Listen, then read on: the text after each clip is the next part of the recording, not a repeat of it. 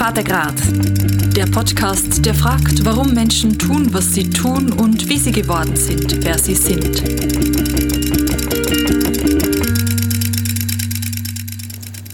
Bedeutet Risiko eingehen immer auch mutig zu sein? Und ist jemand, der viel Risiko eingeht, eher mutig oder leichtsinnig? Über diese Themen haben wir diese Woche auf Instagram auf unserer Vatergrad-Podcast-Seite diskutiert. Und jetzt rede ich darüber im Vatergrad-Podcast mit Marcel Geser. Er ist Basejumper, kommt ursprünglich aus der Ostschweiz, lebt jetzt aber im Berner Oberland. Der Marcel Geser ist Präsident vom Schweizer Basejump-Verband und er sagt, dass er eigentlich gar nicht so mutig ist, die Risiken vom Basejump bekennt und damit umzugehen weiss. Ich bin Lara und ich bin eigentlich ganz schüche und ängstliche.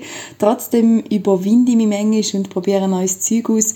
Und im Nachhinein bin ich eigentlich meistens glücklich darüber, bin ein gewisses Risiko eingegangen. Aber eben nur so ein gewisses Risiko. Und ähm, Basejumpen habe ich noch nie ausprobiert, aber Bungee-Jumpen im Verzaskatal und ja, das war so etwas vom Verrücktesten, was ich gemacht habe. Das erzähle ich gerade am Anfang auch Marcel Gesam. Viel Spaß beim Zuhören. Ich persönlich ähm, bin einmal im Tessin Bungee-Jumpen, Verzaska-Brücke, also dort Staumauer durchab. Und als ich so ein bisschen rausgekommen bin und geflogen bin, habe ich so ein bisschen das Gefühl gehabt, nein, was machst du da, Lara? Du stürzest dich irgendwie in den Tod. Marcel Geser, du bist Basejumper und Präsident von der Schweizer Base Association. Weißt du ja beim allerersten Basejump durch den Kopf? Wow, der erste Sprung, der ist für jeden Basejumper sicher unvergesslich. Vielleicht haben gewisse Leute eine falsche Vorstellung. Sie haben, sie haben vielleicht das Gefühl, eines Tages steht ein Mensch auf, geht auf einen Felsen und springt einfach ab. Das ist natürlich nicht der Fall. Man tut zuerst intensiv falsch im Springen. Tut sich mental auf den Sprung vorbereiten. Ich bin ähm, etwa 20 Mal aus einem Gleitschirm gesprungen, damit es möglichst ungefährlich ist. Das heißt, auch wenn ich meinen Absprung nicht gut mache, dann schlage ich nicht gerade auf, sondern bin einfach im offenen Raum. Und darum, als ich dann am Felsen gestanden bin in Italien, ähm, bin ich eigentlich nicht ängstlich gewesen. Ich habe genau gewusst, dass ich das kann. Und ich bin dort gestanden und ich habe die Ruhe genossen. Und dann habe ich gesagt, okay, jetzt mache ich das. Und wie war es denn nachher, gewesen, wo du nachher losgekommen bist? Es ist wunderschön. Es ist, ähm, man muss loslassen, man, muss, man ist komplett im Moment. Und das ist vielleicht das, was mir beim Basejump am meisten gefällt. Es gibt, kein, es gibt keine Vergangenheit, keine Zukunft, es gibt nur den jetzigen Moment. Und das fehlt uns in der heutigen Zeit manchmal. Oder? Das, wir sind häufig konfrontiert mit News, mit Social Media, mit allem Möglichen. Viele Leute haben Stress im Beruf, im Privatleben. Aber wenn du auf einem, an einem Felsen stehst und bereit bist für einen Basejump, dann gibt es nur noch den Moment und du kannst dich nicht mehr als gestern erinnern oder als morgen denken. Es gibt nur den jetzigen Moment und du musst dich konzentrieren und das ist wunderschön. Und ist es denn ja auch schon so wie mir gegangen, dass du irgendwie das Gefühl hast, du stirbst jetzt, wenn du da rauskommst? Äh, zum Glück nie. ja, nie. Nein, es ist, nein. Man, man kennt natürlich als Basejumper die Risiken vom Sport. Ein Freund von mir ist gestorben bei der Ausübung von dem, von dem Hobby. Ein Freund von mir ist beim Klettern gestorben. Also, man kennt ja Gefahren, man ist ja nicht doof. Aber wenn ich am Felsen stehe, bereit bin zum Absprung, wenn ich dann denke, ja, jetzt können sie mir vielleicht nehmen bei diesem Sprung, dann, dann wäre die Motivation eine falsche. Dann würde ich gar nicht springen. Oder die Motivation wäre gar nicht vorhanden zum Springen. Das heißt, wenn ich am Felsen bin, bereit zum Absprung, dann weiß ich, dass der Sprung auch gut wird sein. Das ist vielleicht eine Illusion, aber ich muss mir das ja einreden, sonst könnte ich nicht springen. Also Angst oder so ein mulmiges Gefühl, das hast du aber schon immer, oder das auch nicht? Es ist, es ist nicht Angst, es ist eine sehr hohe Form von Konzentration. Und vielleicht das Schöne am Basejumpen ist, man lernt mit dieser Angst umzugehen. Also die Angst, niemand geht gerne an einen Absprung, so wie du an der Verzaska-Stamm. Kein Mensch geht gerne an einen Abgrund und schaut ab. Es ist äh, unnatürlich. Der ganze Körper schreit, nein, mach's nicht. Es ist gefährlich, du könntest runterfallen und sterben. Das ist ein Urinstinkt. Aber wenn du den Wunsch hast, Space Jumpen oder einen Bungee Jump zu machen, dann kannst du die Angst überwinden, so wie es du gemacht hast. Und du hast es ja nicht bereut. Nein, aber es ist schon so dann, ähm, das Adrenalin, das eben nachher kommt, dann halt die ganze, die ganze Glücksgefühl. Oder ab welchem Moment gibt es bei dir so den, den Adrenalinkrieg? Genau, das ist ein, ein, ein Reizthema, weil uns wird häufig unterstellt, man sagt Adrenalin-Junkies. Und für mich selber kann ich sagen, ich bin nicht süchtig nach Adrenalin. Weil ich problemlos zwei Wochen, drei Wochen ohne Space Jumpen sein, ohne dass mir die Hände anfangen zu zittern oder dass ich unruhig werde. Ich mache Space Jumpen, weil ich extrem fasziniert bin vom Fliegen und von der mentalen Herausforderung und von der Stille. Ich bin sehr gerne in der Natur, ich bin sehr gerne unterwegs, ich habe sehr gerne Tiere, ich bin sehr gerne in den Bergen und ich laufe sehr, äh, sehr ungern laufe ich ab. also, wenn es eine Möglichkeit gibt, dass ich runterfliege mit dem Gleitschirm oder dass ich runterspringe, dann würde ich das immer bevorzugen. Und natürlich kann ich meinen Körper nicht überlisten. Das heißt, wenn ich den Sprung, wenn ich gesprungen bin und äh, den Schirm gezogen habe und gelandet bin, dann gibt es eine völlig natürliche Endorphinausschüttung. Das könnte ein Arzt natürlich besser erklären. Und die nehme ich natürlich wahr. Das heißt, nach einem Sprung kann es sein, dass ich zum Beispiel Düfte intensiver wahrnehme oder Farben intensiver wahrnehme. Ähm, dass ich, ich merke, dass ich glücklich bin, weil ich ja eine Gefahrensituation erfolgreich gemeistert und mein Körper und mein Hirn nimmt das wahr. Aber das ist nicht der Grund, wieso ich es mache. Beschreib mal vielleicht so die, die Phasen vom, von dem Zeitpunkt, wo du dort stehst, bis nachher, wo du landest. Eigentlich fängt ein Base-Jump fängt eigentlich schon viel früher an. Das heißt, zuerst gibt es ein, ein, Objekt, einen Felsen, der mich fasziniert, wo ich gerne möchte springen. Das heißt, zuerst muss ich mal Informationen sammeln. Was ist das für ein Felsen? Wie komme ich dort her? Ist, es, ist der Absprung gefährlich? Ist er einfach? Ähm, wie viele Sekunden könnte ich gerade runterfallen, bis ich wieder aufschlage? Was für einen Anzug muss ich haben für den Sprung? Gibt es jemanden, der den Sprung kennt? Kann ich dem anrufen? Kann dem Informationen geben? Und so weiter. Man geht nicht einfach irgendwo an einen Felsen und kommt einfach mal aber es ist äh, du musst dich mit, äh, mit dem Sprung zuerst schon auseinandersetzen. Es gibt Sprünge, die habe ich 200 Mal gemacht. Die kenne ich natürlich in- und auswendig. Das heißt, bei einem Sprung, den ich schon kenne, schaue ich das Wetter an, wenn das Wetter gut ist und wenn ich motiviert bin und Lust habe zum Springen, dann entweder laufe ich auf oder es gibt ein Bähnchen und dann auf dem Weg zum Sprung findet schon die Vorbereitung statt. Das heißt, vielleicht nimmt der, nimmt der Puls zu, vielleicht ähm, merke ich, dass meine Hände so ein, bisschen, so ein anfangen zu schwitzen und so weiter. Und dann, wenn ich am Exit stehe, parat, ich habe alles kontrolliert, Anzug gesetzt, ich weiß, ich habe den Fallschirm gut gepackt, Pilot ist gut, also der Hilfsschirm, der den Hauptschirm rauszieht, dann konzentriere ich mich ich, ich schaue, dass im Luftraum nichts drum ist, was ich gefährden könnte. Und dann lasse ich los. Dann gibt es Leute, die sagen 3, 2, 1 und zwingen sich so zum Sprung. Ich selber mache das nicht. Wenn ich sage, okay, jetzt bin ich parat, dann, dann mache ich einen Schritt und springe. Also dann kommst du so richtig raus, oder? Äh, genau, genau. Mhm. Und wie lange geht es? Wie schnell wirst du da? Wirst du da relativ schnell, ziemlich schnell? Das ist ähm, der Grund, wieso dass ich Basejumpe, das ist eben einerseits das intensive Naturerlebnis, ähm, fast schon der meditative Zustand von der Vorbereitung, vom Herlaufen und so weiter. Aber der zweite Grund ist das Fliegen. Mein Vater ist Pilot, mein Bruder ist Pilot. Also so ein gewisses Flügergehen ist schon in der Familie. Ich habe zuerst angefangen Gleitschirmflügen, dann Fallschirmspringen, dann Basejumpen. Es ist unglaublich schön, dass man kann einfach mit seinem eigenen Körper und einem Anzug im freien Fall fliegen. Und ich kann mit meinen Schultern, mit meinem Körper kann ich den Anzug steuern. Sehr präzise. Viel präziser, als wahrscheinlich die meisten Menschen denken. Und ich kann während dem freien Fall umschauen. Es kann sein, dass ich mit einem Kollegen zusammen springen kann. Dann können wir uns gegenseitig sehen, im freien Fall. Ich kann an einer Felswand entlang fliegen, kann über See fliegen. Es ist, es ist ein extrem authentisches Fliegen weil es fast kein Hilfsmittel braucht.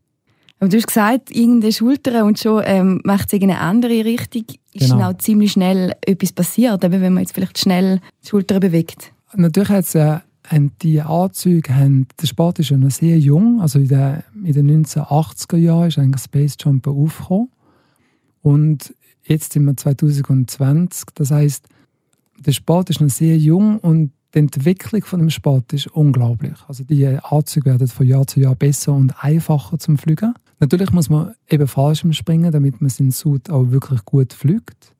Es ist aber nicht so, dass ich eine falsche kleine Bewegung machen und dann keine vom Himmel. Und du hast gefragt wegen der Geschwindigkeit. Also Geschwindigkeit kann ich selber bestimmen. Ich habe jetzt zum Beispiel das Jahr einen Sprung gemacht, wo ich 250 km pro Stunde geflogen bin. Du kannst aber auch 120 km pro Stunde fliegen. Und wie wirst du denn schneller? Indem du den Anstellwinkel veränderst. Das heißt, wenn du steiler fliegst, dann fliegst du auch schneller. Also mit, ähm, genau, mit der Körperposition. Jetzt ganz grundsätzlich, eben, du hast gesagt, du hast mit Gleitschirmflügen ähm, angefangen. Wie ist es denn überhaupt zu Seppen gekommen? Oder wann ist der Zeitpunkt gekommen, wo du dann vom Gleitschirm zum Basejumpen gewechselt hast? Muss ich meinem Bruder danken sagen, merci Rolf. es war so, gewesen, dass mein Vater halt eben als Pilot, ähm, ich durfte mit ihm mitgehen auf gewisse Rotationen, er war bei der Swissair. Gewesen. Und ich durfte im Cockpit sein. Und natürlich als kleiner Bub bin ich schon fasziniert von den Knöpfen und all dem. Wo mein Vater dann aber gesagt hat, ah, Marcel, du solltest Pilot werden, das ist ein super Job. Und ich, ich wollte das nie machen. Ich bin dann studieren, habe etwas ganz anderes gemacht. Das heisst, eigentlich das Cockpitfliegen hat mich nicht fasziniert. Ich habe mich dort eher so ein bisschen unwohl gefühlt, so, du bist mit einer Person eingespielt in, in einem kleinen Raum, was ist, wenn die Person nicht magst, was ist, du kannst dich nicht bewegen, du hast große Verantwortung, also das hat mich nicht fasziniert. Dann hat mein, äh, mein Bruder zu meinem 28. Geburtstag hat, hat äh, mich überrascht mit einem Schnuppertag im Appenzell, Gleitschirm-Schnuppertag. Und ähm, ich habe mich sehr gefreut und habe dann als allererstes probieren, mit dem Schirm zu starten. Und Zufall, ich bin gerade abgehoben, geflogen, fast ein bisschen zu hoch. Ich mag mich erinnern, dass der Gleitschirmlehrer ein bisschen Angst bekommen hat. und er hat dann angefangen mit seinen Händen rumzufuchteln und so. Ich ich habe gemerkt, etwas ist nicht gut, aber ich bin super gelandet und ich, ich erinnere mich noch, als wäre es gestern gewesen. In dem Moment, wo ich abgehoben bin und den Wind in meinem Gesicht gespürt habe, habe ich gewusst, das ist genau das, was, was ich machen möchte. Und wie viel braucht es denn nachher, bis nachher vom Gleit? Das ist ja dann schon einmal ein Schritt, bis nachher äh, zum Basejumpen kommst. Absolut. Es ist dann, dann ich, bin ich Gleitschirm geflogen. Ähm, ich bin dann noch mit, äh, bin in Palästina als Menschenrechtsbeobachter und bin in meiner Freizeit bin noch nicht privatierter Gleitschirmpilot gewesen, hatte aber den Gleitschirm dabei gehabt. Und ich bin jede freie Minute auf Israel Gleitschirm fliegen und und habe dort viel gelernt und die Leidenschaft ist dann immer größer geworden vom Gleitschirmfliegen. Und ich habe einen Bürojob in Bern nach Palästina und habe eigentlich immer, wenn es schön Wetter war, habe rausgeschaut und gedacht, oh, ich wäre viel lieber jetzt am Gleitschirm fliegen. Und auf das aber habe ich dann den Job gekündigt und bin nur noch fliegen.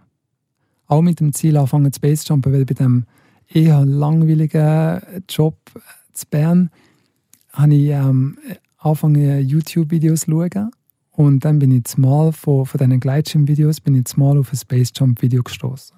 Und ich weiß zwar nicht mehr genau, welches das war, aber ich weiß noch, dass, dass das Video das heißt, mich nicht mehr losgelassen. Ich habe das Video hundertmal geschaut, mindestens. Und ich habe davon geträumt.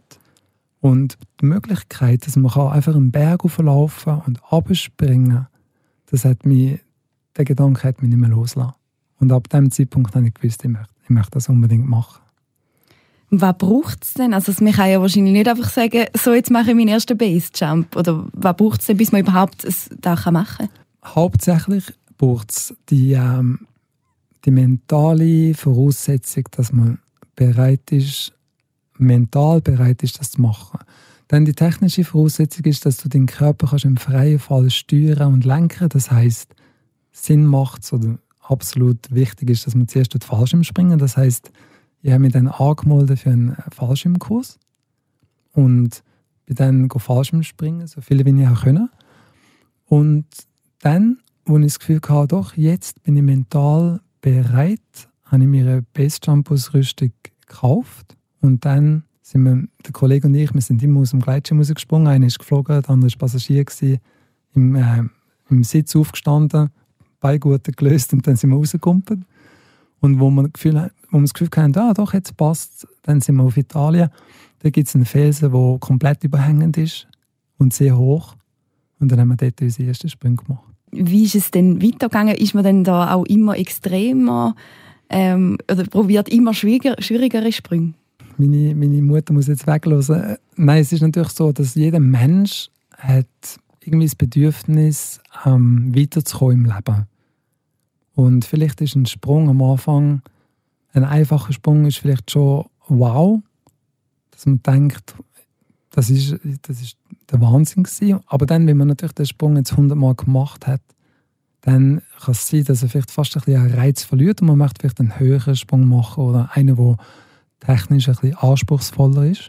Jetzt, heutzutage, mache ich natürlich Sprünge, wo ich einfach weiß, mit meinen jetzigen Fähigkeiten kann ich die machen. Ja. Und die sind vielleicht ein bisschen höher, sind vielleicht alpine Sprünge. Das heißt, schon der Zustieg ist vielleicht ein bisschen anspruchsvoller, als wenn ich einfach zu Lauterbrunnen mit dem Bändchen rauffahre. Ich versuche, ein gutes Risikomanagement zu machen. Das heißt, ich versuche, jeden Sprung meinen persönlichen Fähigkeiten anzupassen. Vielleicht denken gewisse Leute, dass Basejumper lebensmüde sind oder dass sie eine, eine, eine Todessehnsucht haben. Keiner, den ich kennengelernt habe, hat das gehabt. Kein Basejumper. Im Gegenteil, es sind Menschen, die, die unglaublich gern leben und einfach den Wunsch haben, intensiv zu leben. Und ich finde, solange ein Mensch keinen anderen gefährdet, finde ich, hat er das Recht, das auszuüben. Dieser Podcast ist ein ökumenisches Projekt und wird präsentiert von den evangelischen und katholischen Kirchen der Kantone St. Gallen und Appenzell. Danke für eure Unterstützung. Du hast vorher deine Mutter angesprochen. Wie war es vielleicht auch so ein bisschen für deine Familie gewesen, oder dein Umfeld, wo du angefangen hast, Space Jumpen? Zuerst habe ich es noch versucht zu verheimlichen. Aber nein, ich natürlich wollte, dass meine Eltern das wissen. Ja. Ich habe das Glück, dass sie sehr verständnisvolle Eltern sind. Sie haben, sie haben mich in meinem Leben immer unterstützt, bei allem, was ich gemacht habe. Auch wenn ich manchmal einen, einen speziellen oder einen, komischen Weg eingeschlagen habe. Wir sind hergesessen und ich habe ihnen erklärt, wieso dass ich das machen möchte. Und dass ich mein Bestes tue, dass ich nicht sterbe bei der Ausübung von, der, von diesem Hobby. Und dass ich versuche, intelligente Entscheidungen zu treffen und sie haben das akzeptiert, zum Glück. Aber sie können nicht zuschauen, wenn, wenn du das machst, oder schon? Sie sind noch nie mitgekommen. ja, aber es muss auch nicht unbedingt sein. Hast du selber schon eine Familie oder vielleicht eine Freundin oder ein Kind, wo sich besonders Sorgen machen, wenn du gumpen gehst? Freundin, ja, seit acht Jahren. Sie ist kein großer Fan von diesem Hobby, aber sie vertraut mir, sie weiß, dass ich das versuche gut zu machen.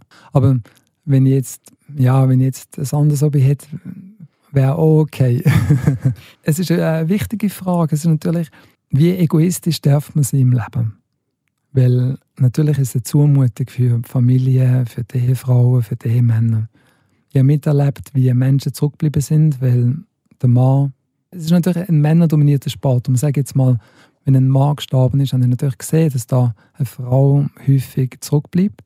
Und dann kann man sich natürlich fragen, ja, hat sich das gelohnt? Oder jetzt, ist, jetzt muss ein Mensch mit dem Schmerz umgehen. Auf der anderen Seite denke ich, dass wenn, wenn etwas einen unglaublich glücklich macht, dann ist es das Risiko der Wert. Ja, und wie egoistisch bist du persönlich? Also gibt's, setzt du dir auch Grenzen oder irgendeinen Zeitpunkt, wo du sagst, dann ist sicher fertig? Das habe ich mir nie gesetzt. Ähm, ich könnte mir gut vorstellen, dass dass ich eines Tages vielleicht, dass die Faszination abnimmt, dass, dass ich vielleicht zu einer, zu einer Absprungsstelle laufe und irgendwie merke, ja, es ist jetzt wie ein bisschen zu normal geworden oder irgendwie der Reiz ist nicht mehr da. Und dann würde ich mit dem Hobby aufhören.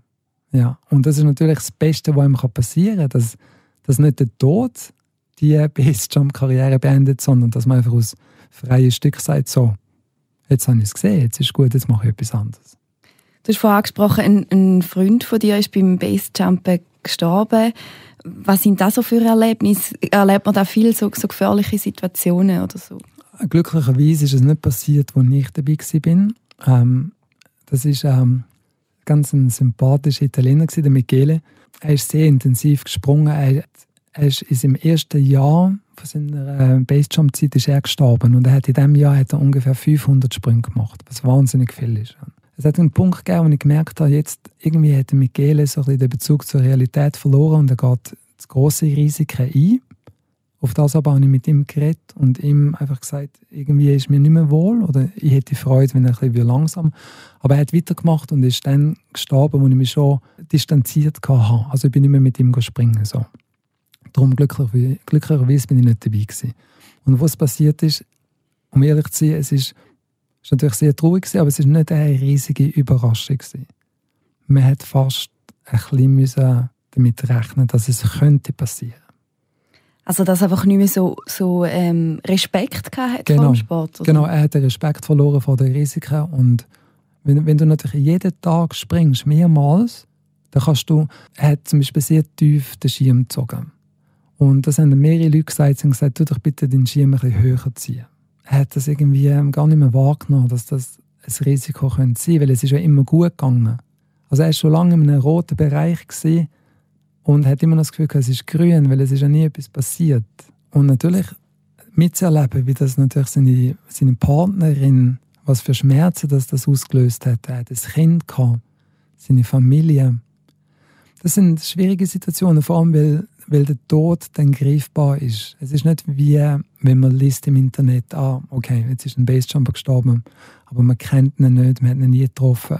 Wenn es ein Freund ist, jemand, den man kennt hat, jemand, den man geschätzt hat, wenn das, dann ist es mal der Tod greifbar nach. Und, und das ist schwierig, das sind schwierige Momente.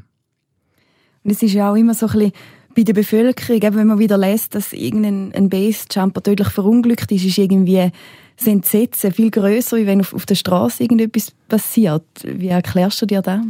Ich glaube, es hat damit zu tun, dass der Sport jung ist und dass er viele Leute äh, irgendwie fasziniert. Es kann aber auch sein, dass sie den, den, den Sport komplett ablehnen und doof finden. Ähm, es, der Sport tut Emotionen auslösen. Und das können sehr starke Emotionen sein, positive, aber auch negative. Und beim Klettern zum Beispiel, oder im letzten Jahr sind beim Wandern natürlich viel mehr Leute gestorben als beim Basejumpen in der Schweiz. Natürlich dann viel mehr Leute wandern als Basejump, ist völlig klar. Mir ist bewusst, dass der Sport äh, riskant ist, also gefährlich ist. Aber jeder Todesfall wird natürlich in der Schweiz nicht mehr so wie früher, hat auch abgenommen, aber wird immer noch dokumentiert. Jetzt ist, äh, jetzt ist wieder ein Basejumper gestorben, oder? Im, im Todestal in Lutherbrunnen und so weiter. Und das, ähm, Journalisten sind ja gescheite Leute und wissen genau, ähm, dass das nicht ganz, der, dass das ein bisschen ähm, Effekthascherei ist, aber das ist, was die Leute möchten lesen, oder? Es tut Emotionen weg und alles, was Emotionen weckt, ist gut, ähm, kann man gut verkaufen. Darum denke dass immer noch die Basejump-Unfälle halt ziemlich spektakulär sind und darum gerne in den Medien aufgegriffen werden. Bist du selber auch schon in einer ähm, brenzligen Situation gewesen, oder hast du so Nahtoderfahrungen gemacht? Zum Glück nie eine Nahtoderfahrung. Es hat, es hat bessere Sprünge gegeben, es hat schlechtere Sprünge gegeben aber nie so, dass ich um mein Leben bange zum Glück. Ich, ich bin halt auch, ich bin eigentlich eher ein vorsichtiger Mensch. War als Kind eher ängstlich gewesen. Ich mache den Sport nicht, weil ich so wahnsinnig mutig bin. Überhaupt nicht. Es ist, ich mache den Sport, weil ich fasziniert bin vom Fliegen. Ich möchte fliegen. Und darum habe ich dieser Angst ins Gesicht geschaut und bin, habe den unangenehmen Weg in Kauf genommen, dass ich diese Angst muss in den Griff bekommen muss. Und ich bin wahnsinnig froh, dass ich das gemacht habe, weil, weil wenn man sich der Angst stellt, du gewünscht immer. Ich finde das schade, wenn zum Beispiel Menschen Angst haben vor Spinnen. Weil man könnte mit einer einfachen Therapie die Angst verlieren. Oder? oder ich war mal im Bähnli und dann hat sich ein, ein Mann, ein kräftiger Mann, der hat sich so in eine Ecke hineingehockt und, und der hat angefangen, fast angefangen zu brüllen, weil er einfach extrem Angst gehabt vor dem Eingeschlossensein oder keine Ahnung, ob es Höhenangst war, keine Ahnung. Ich möchte nicht, dass Angst mein Leben bestimmt. Also ist für die Basejump auch ein bisschen wie eine Therapie so? Ich wollte nicht eine Therapie anfangen, als ich angefangen habe, Basejumpen, aber es hat, es hat mich sehr viel gelehrt, das Basejumpen. Ich durfte sehr viel lernen durch das Basejumpen. Und ich bin sehr dankbar, dass ich, dass ich den Weg gegangen bin. Bei dem Verunglückten hast du gesagt, hat man so ein bisschen gesehen an. Ist auch bei den anderen Todesfällen, vielleicht im Zusammenhang mit dem Basejumpen, sind das so Fälle, wo man vielleicht gesehen hat oder wo sich die Leute einfach nicht so an die Regeln gehalten haben? Oder? Nicht, nicht nur. Was ich kann sagen ist, dass, dass 99 der Todesfälle selbst verschuldet sind. Weil zum Teil steht in den Medien, der Fallschirm hat sich nicht geöffnet. Und, und das weckt ein falsches Bild bei der Bevölkerung. Man hat das Gefühl, ah, die Spinnen, die gehen jetzt da am Berg rauf und dann, dann ist es 50-50. Entweder überleben sie, entweder sterben sie und die sind, die sind so doof, die gehen einfach das Risiko ein. Die sind, die sind völlig lebensmüde. Aber das, nicht, das stimmt eben nicht ganz. es ist selbstverschuldet. Das heißt, es gibt fast keine Materialfehler. Es ist nicht so, dass der Fallschirm nicht aufgeht. Der geht immer auf. Da, da müsstest du ganz, ganz grobe Packfehler machen, dass ein Schirm nicht aufgeht. Das hat es gegeben, aber das sind ganz, ganz wenige Fälle. In den meisten Fällen ist es so, dass sich die Leute überschätzen, dass sie vielleicht über ein Gelände fliegen, wo sie mal, wo sie jetzt nicht mehr drüber mögen und dann aufschlagen. Und dann ist natürlich der Fallschirm nicht rausgekommen, weil sie ihn gar nicht gezogen. In der Basejump-Community wird jeder Fall wird dokumentiert. Das heißt, seit dem Anfang vom Sport wissen wir von jedem einzelnen Todesfall. Und die werden alle, wenn jemand dabei war, natürlich kann man einen genauen Unfallbericht schreiben. Wenn es ein Video gegeben hat, wird das Video analysiert. Man weiß genau, wieso die Leute gestorben sind. Das ist nicht meine persönliche Annahme. Es gibt Statistiken. Gibt es denn spezielle Absprungstellen oder kann man, man kann ja nicht wahrscheinlich irgendwo auf den Berg und dort mal runtergumpen oder schon? Oder gibt es da so Regeln? Theoretisch können wir. Das heißt, mit den heutigen Anzügen, die eben viel besser sind als in der Anfangszeit, werden immer mehr Sprünge eröffnet. Man sagt, man macht einen Sprung auf. Das heißt, man kann mit einem Lasergerät kann man den Felsen ausmessen, man kann schauen. Da ist eben sehr viel, das ist sehr viel Vorbereitung. Man, man tut es nicht einfach probieren, man möchte sicher sein, dass es funktioniert. Dann gibt es aber auch eine lange Liste von bekannten Sprüngen, die im Internet zum Teil dokumentiert sind oder man geht eben mit einem Kollegen, der den Sprung schon kennt. Und in der Schweiz ist ja auch noch speziell, dass man da, da einfach legal darf, oder? Das ist in anderen Ländern gar nicht erlaubt. Das ist ja so. Das ist ein riesiges Privileg und darum versuchen wir von unserem Verein, der Swiss Space Association, wir versuchen da unser Bestes, dass eben Space Jumper legal bleibt. Wir sind in engem Kontakt mit dem Batzel. Wir haben einen guten Kontakt zu der Polizei, zu den Helikopterunternehmen, zu den Gleitschirmclub. Wir versuchen unsere Springer, unsere, also die Springer Basejumper auf sozialen Medien, mit unserer Internetseite auf alle möglichen Regeln aufmerksam zu machen. Zum Teil haben wir Anmachungen treffen, wie zu Lutherbrunnen, weil das einfach ein sehr enger Raum ist. Und zu Lutherbrunnen gibt es Gleitschirmpiloten, Speedflyer, Helikopter. Also es gibt sehr viele aktive Flugbegeisterte. Das heißt, man muss schauen, dass man einander nicht zu fest in die Quere kommt. Natürlich gibt es manchmal Leute, gerade eben Basejumper, da gibt es den einen oder anderen, der nicht Freude hat an Regeln. Aber wir versuchen uns selber zu regulieren und machen Druck auf Springen, dass alle die Regeln einhalten. Und ähm, mittlerweile funktioniert das sehr gut. Du selber haltest du dich gerne an Regeln oder ist auch sonst dein Leben ziemlich extrem, fernab vom Basejumpen? Äh, nein, ich habe nicht das Gefühl, dass ich eine extreme Person bin. Ich schätze meine persönliche Freiheit und ich bin sehr dankbar, dass ich in der Schweiz leben darf gewisse Leute haben so das Gefühl, ja, die Schweiz ist so ein Bünzli-Land. Äh, es stimmt überhaupt nicht. Es gibt wenige Länder, wo du so eine hohe persönliche Freiheit hast wie die Schweiz. Vielleicht jetzt abschließend noch die Frage, was würdest du dir vielleicht wünschen von der Bevölkerung in Bezug auf Basejumpen? Ich würde mir wünschen, dass allgemein die Menschen vielleicht vorsichtiger sind im vorschnellen Urteilen. Ich finde es schön, dass ich heute kommen und über meine Leidenschaft reden ich versuche selber nicht zu fest zu urteilen über andere Menschen. Ich finde, jeder Mensch sollte das machen, was ihn glücklich macht, solange niemand anders bedroht seine Tätigkeit oder die Ausübung von seinem Hobby. Und es ist glücklicherweise nie jemand gestorben, weil ein Basejumper wegen einem Basejumper, also außer er selber. Ich glaube auch, der Sport, weil er noch jung ist, hat er vielleicht noch so ein, ein Extrem-Image und so weiter, aber das wird sich ändern wo das Deltafliegen aufgekommen ist in der Schweiz, wo das Gleitschirmfliegen aufgekommen ist in der Schweiz, dann haben alle Leute die Hände verworfen, ja, das ist Spinner und so. Und heute ist das Gleitschirmfliegen ist völlig etabliert. Da sagt niemand etwas, wenn man gar Gleitschirmfliegen und Spacejumper wird genauso sein. Eines Tages wird Spacejumper einfach ein normaler Sport sein und er wird vielleicht ein bisschen mehr Risiko in sich tragen wie das Gleitschirmfliegen, aber auch das Spacejumper wird sicherer werden. Marcel Geser, danke vielmals für den Besuch. Ja, ich selber bin so zwischen Faszination und nein, das würde ich niemals machen. Ähm, ja, danke vielmals, bist du vorbeigekommen. Merci dir vielmals. Ähm, Marcel Geser, seine Form von Therapie oder Meditation ist also das Fliegen. So hat jeder seine eigene Form für einen Moment komplett bei sich selber zu sein. Und wie der Marcel Geser sagt, ist es manchmal wichtig, Risiken einzugehen, wenn einem etwas wirklich glücklich macht. Und jetzt will ich keins, aber vielleicht passiert ja da und da und nächstes Mal mache ich es mehr hören, sondern traue euch weiterhin das zu machen, was euch glücklich macht oder bei dem hilft, um die Person zu werden, die ihr werden wollt. Und damit auch ich immer wieder etwas dazu lerne, dürfen ihr mir gerne über Instagram unter Podcast oder via E-Mail auf feedback.fadengrad.ch sagen, was ihr über den Podcast denkt. Tschüss miteinander! Vatergrad